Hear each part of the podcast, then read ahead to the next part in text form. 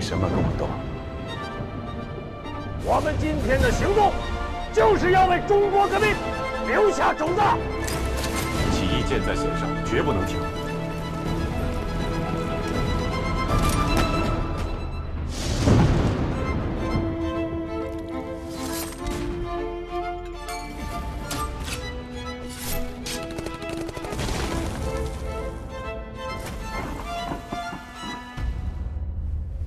都不能交。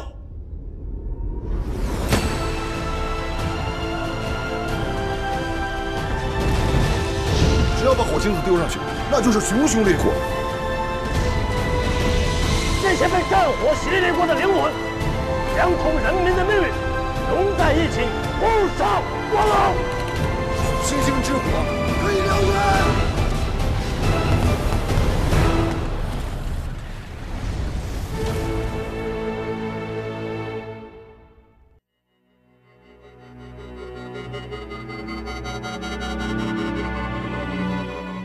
北京时间的十二点零八分，这里是正在直播的文艺大家谈，来自中央人民广播电台文艺之声。各位好，我是小东。各位好，我是小昭。刚刚听到的这个声音片段来自正在热映中的电影《建军大业》。《建军大业》作为纪念中国人民解放军建军九十周年的献礼巨制，呃，和另外一部军事题材的影片《战狼二》全面引爆了征程过半的二零一七的暑期档。建军大业呢是建国三部曲的收官之作了。影片带领观众回眸中国人民解放军建军之初的峥嵘岁月，再现九十年前青年英雄们举枪赴国难的历史。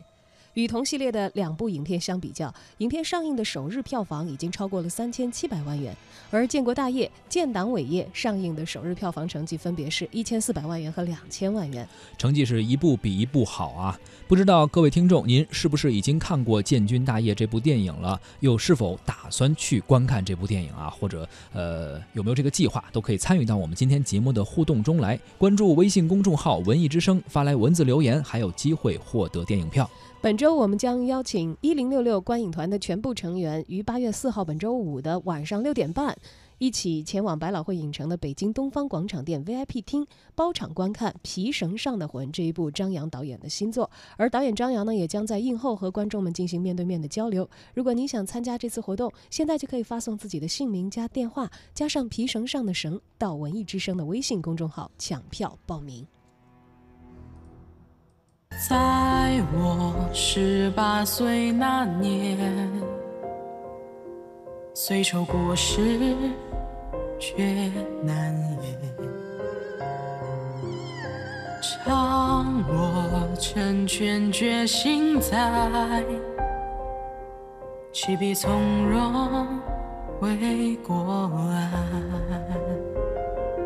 儿女私情未与家国应。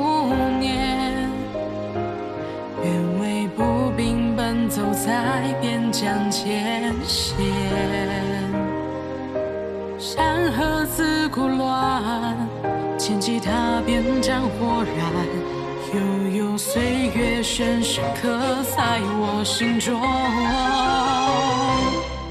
军装堂堂将握在手，任你来犯我来犯，我荒野只我隐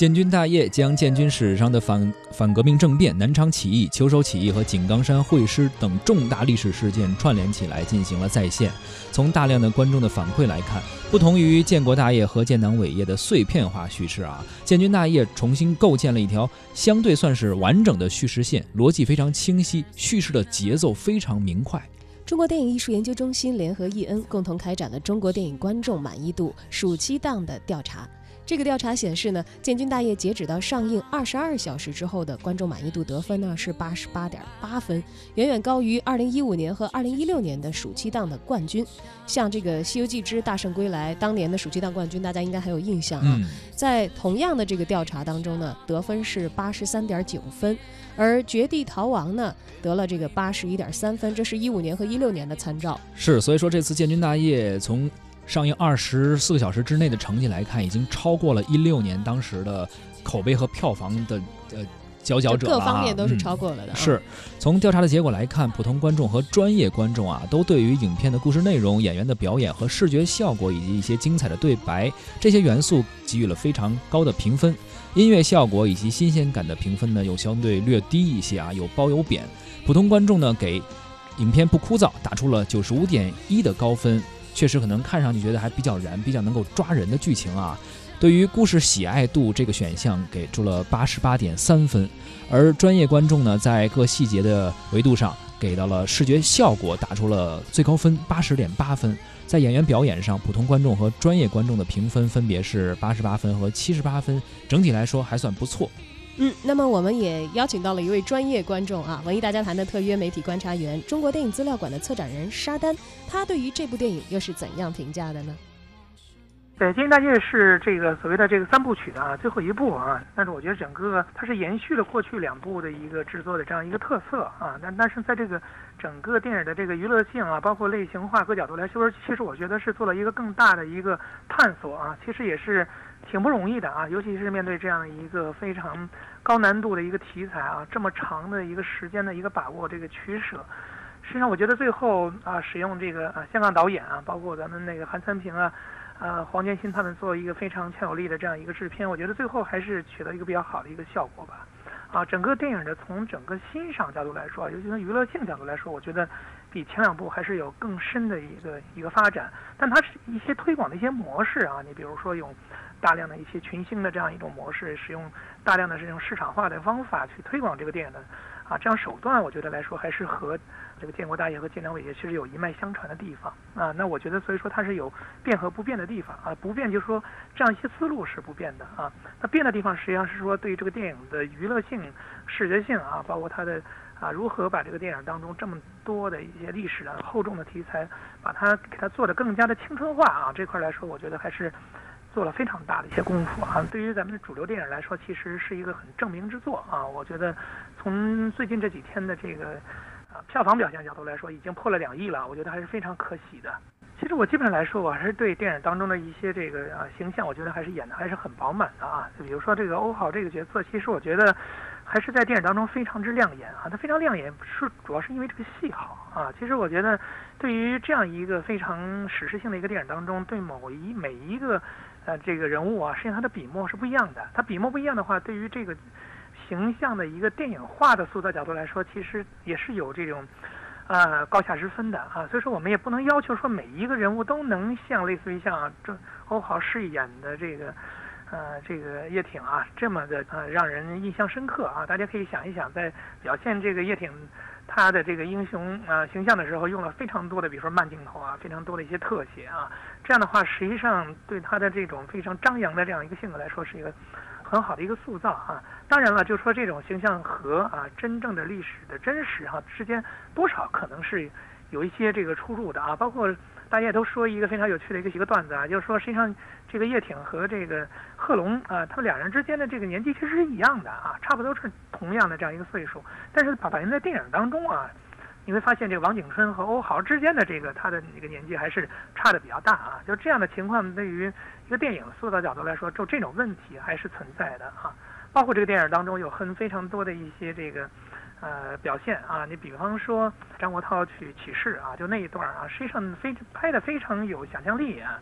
啊也很紧张啊，但是实际上和这个历史真实之间到底是不是那样呢？好像也没有人能证实啊，因为那是一段被设计出来的这样一一场戏啊，所以说我觉得就拍这种戏，咱说回来啊，它其实是一个真的是一个很难的东西啊。一方面，这些人物在历史当中确有其人，而他们确实塑造了整个我们的军队、我们的国家、我们的党啊，在取舍他们当中的这些人物的谁啊谁更重要一点或者谁弱一点的话，这个本身是一个很大的一些难度。第二呢，在在在做这个过程当中呢，实际上它又要符合一个作为一个电影产品的这样一个要求啊，它又不是一个简简单单过去的一个简单的一个主旋律电影啊，拍完之后啊，就该怎么样就怎么样啊，或者是怎么样去发行啊，这个电影还需要在电影的市场当中被我们的年轻一代啊，主流观众还要去认可，他们之间还要求必须符合电影的它的这个当中的一个要求啊。既要符合历史的，又要符合这个电影的啊，作为电电影产品的一个要求啊，所以对于这个建建军大业的它的在今天啊这样一个创作的这种思路，其实真的是非常不容易啊。对于我们整个啊，因为这个电影和过去拍这个呃南昌起义还不太一样啊。那汤小丹实际上在八十年代初期就拍过一个这个南昌起义啊，后来还拍过一个八月一日啊，实际上都跟建军大业有一定的关联，但是又有有点不太一样啊。就是我们这次建军大业实际上是讲的是建军。大业这两块儿，这两块儿实际上它不光是在南昌起义这一部分啊，它是从南昌起义一直到了这个秋收起义结束之后井冈山会师这一部分，它扯的这个长度非常之大。这过程当中，其实对历史本身角度来说，它非常非常的这个浩瀚，又非常非常的曲折啊。你会你也知道，当时我们的军队它不光是一个个打胜仗，一个个起事啊，最终还有非常多的一些失败啊挫折，最后移植到了井冈山啊会师之后，然后中国革命有了新的一个篇章啊。在这样这么多的啊好几年的这样一个时间当中，都要去这么多的一些人物，都融浓缩在一个两个多小时的一个电影当中，这本身这个布局啊排片布局就非常非常难。我认为说“大业”这个词其实非常之重要。这“大业”当然它有一定的这样一个正向的一个一个作用啊。这个正向作用当中有一些我觉得是非常符合电影化要求的啊，比如说有一些是。我们呃革命的这种啊冲锋陷阵啊，就是说在南昌起义当中，这是一段；另外一段就表现在整个战争当中的这种残酷性、已经悲壮性啊，非常具有大史诗效果的这样一种感觉。那我觉得这个三河坝战争啊，这个阻击战啊这块就朱德呃朱总司令这个生涯当中最重要的这场战役啊，可以说啊在前期，那这场戏就拍的这非常好啊。所以说整个这个建军大业，实际上他为了让布局相对来说比较突出啊，他只要从开头的这四幺二的反革命政变，到这个啊南昌起义啊，到后边的这个三三河坝这个大战啊，当中选择了几个非常重点的地方，这样的话使得整个作品呢有缓有和啊，有有缓有急啊，它不是一个完完全全的一个啊像咱们这个战狼一样从头一直打到尾一直蹦着啊，它和这种呃这种动作性的这种电影还是不太一样的啊，所以说我觉得。做这样的一种取舍，也是作为啊，作为电影人啊，我觉得他们也是有了这样一些想法吧，啊，但至于好不好的话，我觉得还是需要每每一个观众自己做出自己的一个判断。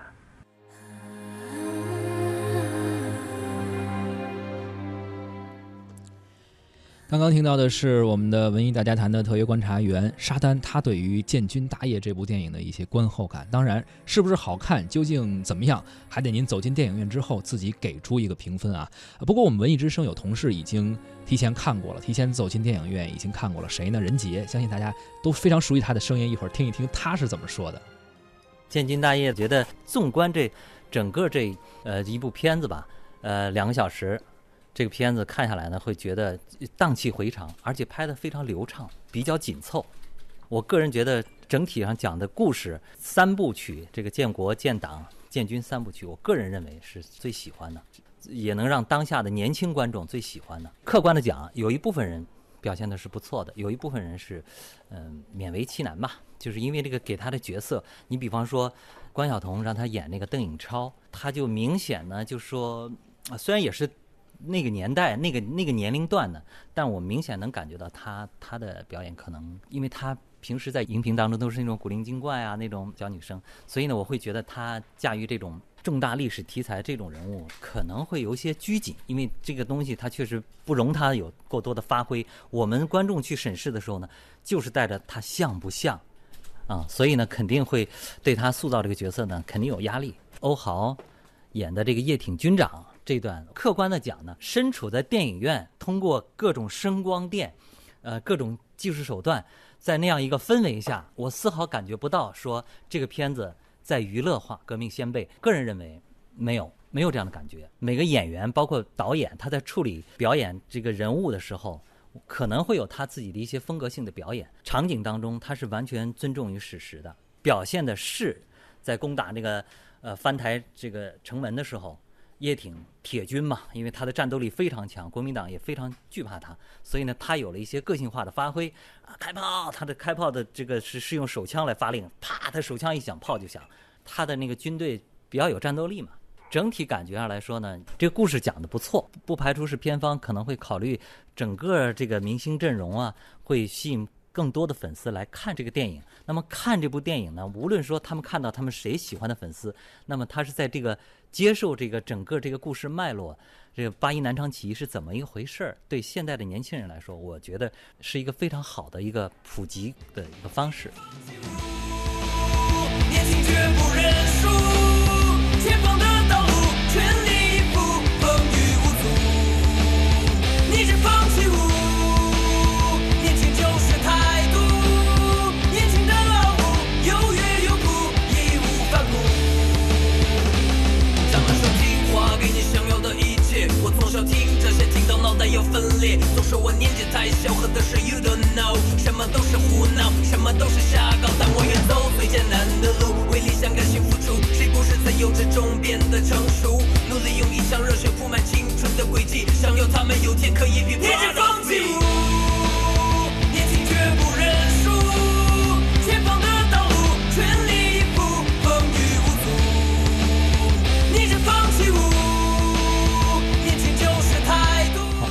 我们继续来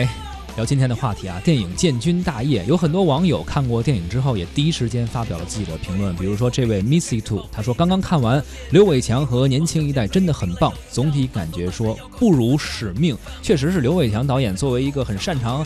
这一类比较燃的这种气质的电影的一位导演啊，还真的在《建军大业》这部电影中发挥出了自己的优势。还有一位叫千山暮雪的网友啊，他说：“我和单位的同事一块看的，本来呢觉得会不会比较枯燥啊？那没想到最后看的特别的感动。父子同军，父亲留下；兄弟同军，哥哥留下那一段，简直哭成了狗。没错，其实不光是有那些视效的呃视觉的效果或者声音的特效啊，在那一段的时候还真的是。”呃，让人内心中挺澎湃的吧，那种感感觉。还有一位网友叫 P Ten，呃一，他说中国人应该知道，一八四零年到如今这一百多年，中国究竟经历了什么？今日的和平发展背后，是我党带领当年受剥削的人民大众，艰苦卓绝，不怕牺牲，用无数英勇的先驱者的尸骸换来的。探索的过程非常曲折，革命的历程非常宏伟，点赞。还有朋友在留言中说说看完《建军大业》被黄志忠老师圈粉了，嗯，也被朱德圈粉，在酒局上风流倜傥，在战场上浴血拼杀，有血性，有信仰，有担当，当属英雄本色。黄志忠真的是在这部戏，呃，确实是在中后部分吧，他的戏份非常重。刚刚讲到了那个阻击战那个部分，也是是一个非常重场戏，而且呃，很明显能感觉到之前可能我看的比较老的一些呃军事题材的。电影吧，或者电视剧吧，可能更多的我们会看到我们的解放军战士一些英勇的形形象，然后可能胜利居多。但是这部电影我印象非常非常明显，就是它真的有很多呃牺牲的场景、受伤的场景，让我看的真的就是挺心疼的。当时那些也是年轻的那些战士，所以也让我们感觉到，不是说我们。就是就一切都是好像非常顺利的，能够看到我们今天能得到这种生活是非常不容易的，是有非常多的先烈付出了牺牲的。对，像这个《建军大业》，它其实作为献礼的史诗的大片儿啊，大家可能除了看到史诗之外，你看听到那么多的影评，不管是这个专业的观众还是业余的观众，他们其实每个人有自己不同的感动的点，是是被里头一个又一个有血有肉的人给打动的。像浅安年这位听友在留言当中就说了。说这部电影让我记住了，有一位勇士叫蔡晴川。嗯，还有一位网友，熏风和露，他说这个电影真的是给了我极大的震撼，内心无比澎湃，感恩今天的一切来之不易，和平真好。看来，其实呃，我觉得。在主创方想要表达的这些内容方面，我们从目前的这个听众反馈来说，还而应该说是观众反馈来说吧，啊，完完全全我们的观众 get 到了这个电影当中的这么多点。是的，而且每个人都能够看到让自己所感动、打动自己内心那一部分的那一个呃情节或者人物或者桥段。青春热血、家国情怀、英雄主义，这些我们在这部电影当中都可以看到。而建军大业其实它是艺术化的描绘和回顾了。我党我军，我们的人民所走过的那一段真实的历史。是的，建军大业也为主旋律题材影片的市场化表达提供了全新的市场化探索的范本。情旁阑珊。奈何敌人心无爱，几家幸福强拆散。